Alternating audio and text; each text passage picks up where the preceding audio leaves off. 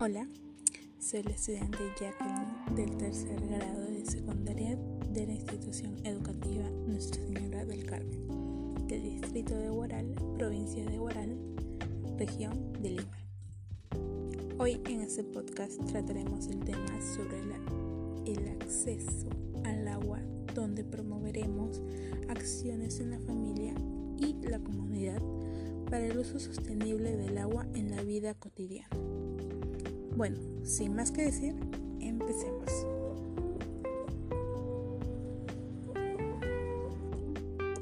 Como sabemos, el agua potable es un recurso fundamental para la vida y el ambiente, por lo cual hay que aprender a cuidarla. Por ello, el día de hoy le brindaremos algunas acciones que usted puede realizar desde su casa, ya que son fáciles de implementar. Según con los datos recabados de mi familia y comunidad, en nuestro país existe una mala distribución de agua a las poblaciones. Y también existe la contaminación del agua. Esto involucra a todos, ya que es un asunto público. Bueno, luego de haberles hecho entrar un poco en contexto, empecemos con las acciones las acciones más prácticas de implementar en nuestro hogar es reutilizar el agua que utilizamos para lavar algunos alimentos.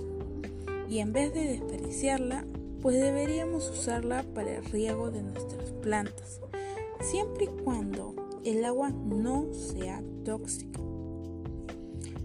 Otra acción sería aprender a conservar el agua y también ahorrar. Con ello me refiero a hacer un uso responsable del agua y no malgastarla.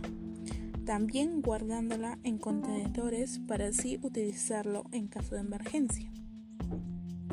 Y por último, podemos aprovechar el agua de la lluvia, pero antes lo tendríamos que filtrar para utilizarlo en nuestras actividades pero más seguro sería solo para el riego de plantas, ya que el agua de lluvia contiene plomo y eso es dañino para nuestra salud.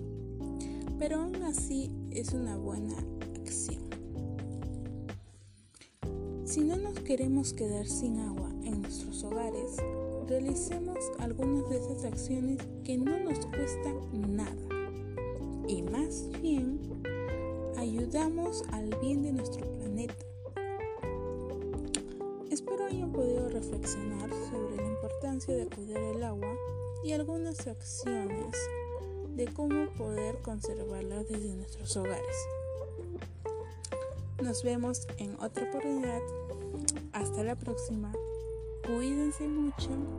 Síganse protegiendo del COVID. No bajen la guardia. Adiós.